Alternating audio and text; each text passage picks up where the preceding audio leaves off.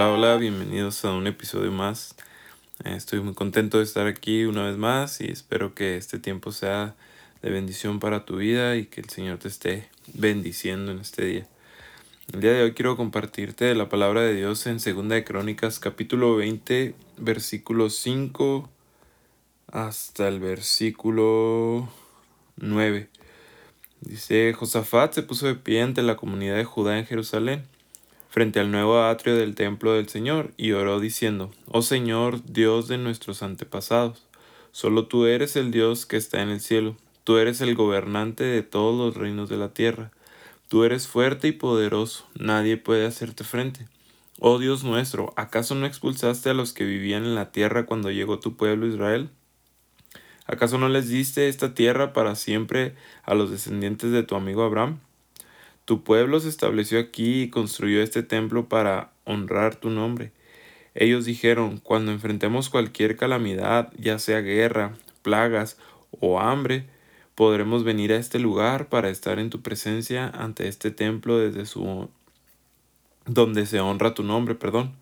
Podremos clamar a ti para que nos salves y tú nos oirás y nos rescatarás. Eh, este versículo es ah, muy de mucha bendición para mí. Eh, espero que también lo sea para ti. Eh, y, y, lo que me gusta mucho, lo que me llama mucho la atención de este pasaje es cómo Josafat ah, hace mención de este, de este lugar donde ah, pues aquí se menciona un lugar físico, ¿verdad? Es un atrio, es un templo donde pueden ir a clamar a Dios, donde pueden, eh, pues sí, dice que si enfrentan cualquier cosa, guerra, plagas, hambre, pueden ir a ese lugar en donde está la presencia de, Dios, ¿verdad? Eso era, pues en aquel entonces. Y dice, me gusta mucho cómo termina en el versículo 9. Dice, podemos clamar a ti para que nos salves y tú nos oirás. A veces pensamos que solamente Dios nos escucha en ciertos lugares, ¿no? En la iglesia, ah, cuando estamos solos. Pero hemos sido bendecidos de una manera que no nos damos cuenta o que a veces no, ah, no nos percatamos de esto, ¿verdad? De la oración.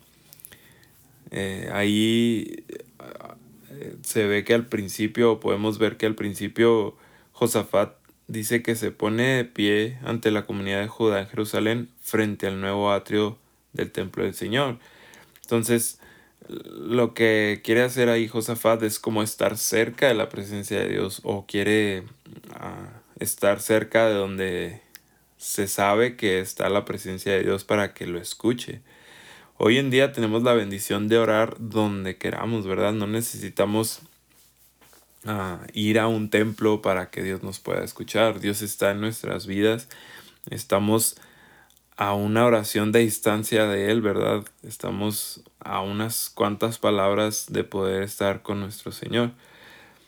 Y, y mm, el trasfondo que trae esta historia acerca de esta oración es, es, es bien importante o es algo a que me gustaría recalcar para que pudiéramos entender el poder de la oración, ¿verdad? Es, es cuando Josafat y, su pueblo pues están... Ah, quieren... Ah, tienen otros pueblos vecinos que quieren atacarlos y Josafat hace esta oración y dice que se levantan muy temprano un día y van y alaban o hacen cantos ah, cerca del, de los campamentos de estas otras Mm, pueblos vecinos o ah, pues sí naciones vecinas eh, y, de alguna forma Dios obra para que estos pueblos se peleen entre ellos y se maten al, punto de matarse, ¿verdad? Todos y que todo el botín sea para, para Josafat o para el, para el pueblo de Josafat. Dice ya después en el versículo 27. Luego todos los hombres volvieron a Jerusalén con Josafat, con Josafat a la cabeza, rebosando de alegría porque el Señor les había dado la victoria sobre sus enemigos. no fue que hayan cantado muy bonito o que a lo mejor muy feo para que los otros se hayan asustado, ¿verdad? No, eso no fue el arma que utilizaron, sino que fue el arma de la oración. A veces podemos, y es, algo bien interesante la oración, porque podemos ah, tomarla como nuestra mejor arma, como nuestro mejor, ah, en este caso, ¿verdad? Fue su oración la que les dio la victoria. Fue su clamor ante Dios eh, ese, ese tiempo en el que oró y, fue una oración pública, ¿verdad? Dice que se paró enfrente de la comunidad, de pie ante la comunidad de Judá en Jerusalén, frente al nuevo atrio. Y es algo que lo hace el público y obtiene una victoria pública, ¿verdad? Eh, donde gana su pueblo y pueden regresar con todo el botín. Pero a veces también hay victorias personales, ¿verdad? Hay oraciones personales o oraciones ah, en lo privado entre tú y el Señor que también eh, se puede utilizar como un arma, ¿verdad? De, de a lo mejor tus enemigos personales, tus ah, dificultades personales te están agobiando, te están este, destruyendo o de alguna forma dañando. Y podemos utilizar esta arma tan poderosa que es la oración. Pero también es un, a lo mejor podríamos llamarlo como un tiempo de, de terapia, ¿no? Con nuestro Dios, donde podemos platicar con Él, donde podemos eh, reflexionar y contarle y eh, desahogarnos en, en, su presencia, ¿verdad? Ah, dice la palabra que no hay sumo sacerdote mejor que él, que el que pueda, el que ya lo sufrió todo es él, ¿verdad? Y él puede estar ah, dándonos ese consuelo por medio de la oración, podemos estarle ah, oyendo también por su palabra, ¿verdad? Pero la oración es, eh, es ese, ese cable o ese único medio de comunicación que tenemos con nuestro Dios.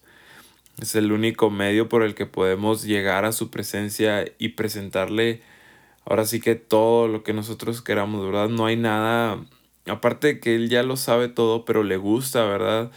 Mm, muchas veces podemos tomar el, ejemplo de nuestros padres terrenales, donde a lo mejor ellos ya nos conocen ah, de pe a pa, ¿verdad? Ya saben cómo somos, ya saben cómo esto, aquello. Pero a ellos les gusta, ¿verdad? Que, que nosotros les contemos cómo nos sentimos, qué es lo que está pasando a nuestro alrededor, todo ese tipo de cosas, ¿verdad? Igualmente el Señor quiere que nosotros vayamos a su presencia y podamos estar en comunicación con Él y día a día, ¿verdad? Ah, es triste cuando ah, los, los, hijos crecen. Ah, no me ha pasado esto, ¿verdad? Pero pues yo me supongo que ha de ser triste cuando los hijos crecen y dejan de tener esa comunicación con sus padres, ya no los visitan, ya no ni siquiera ya les marcan o hacen algo, ¿verdad? Entonces de igual manera pienso yo que nuestro Dios, nuestro Padre se, se entristece, ¿verdad? Cuando nosotros no hablamos con Él, cuando, o aún peor, cuando no lo escuchamos, ¿verdad? En este caso es la oración lo que quiero enfocar, entonces ah, pienso yo que Dios toma de una forma muy importante la oración porque Él nos ha, es como si le compraras un celular a, a, tu hijo o a tu hija y no lo usara más que para jugar o para tomarse fotos, siendo que a lo mejor se lo compraste para que ella se pudiera comunicar contigo, no sé, ¿verdad? De igual forma Dios ah, creó la oración eh, para que nosotros podamos llegar a su presencia y poder platicar con Él y poder hacerlo de una manera libre donde podamos expresar nuestro sentir, lo que está pasando, que le pidamos, que le roguemos, ¿verdad? Así como Josafat rogó por esta guerra, por esta, estos enemigos que tenían y, Dios les da la victoria, ¿verdad? Y, y, una cosa que me llama también mucho la atención es la forma en la que se los da. A veces nosotros estamos orando y lo pedimos para que suceda de una manera no sé, ¿verdad? Milagrosa o de una manera súper espectacular, qué sé yo.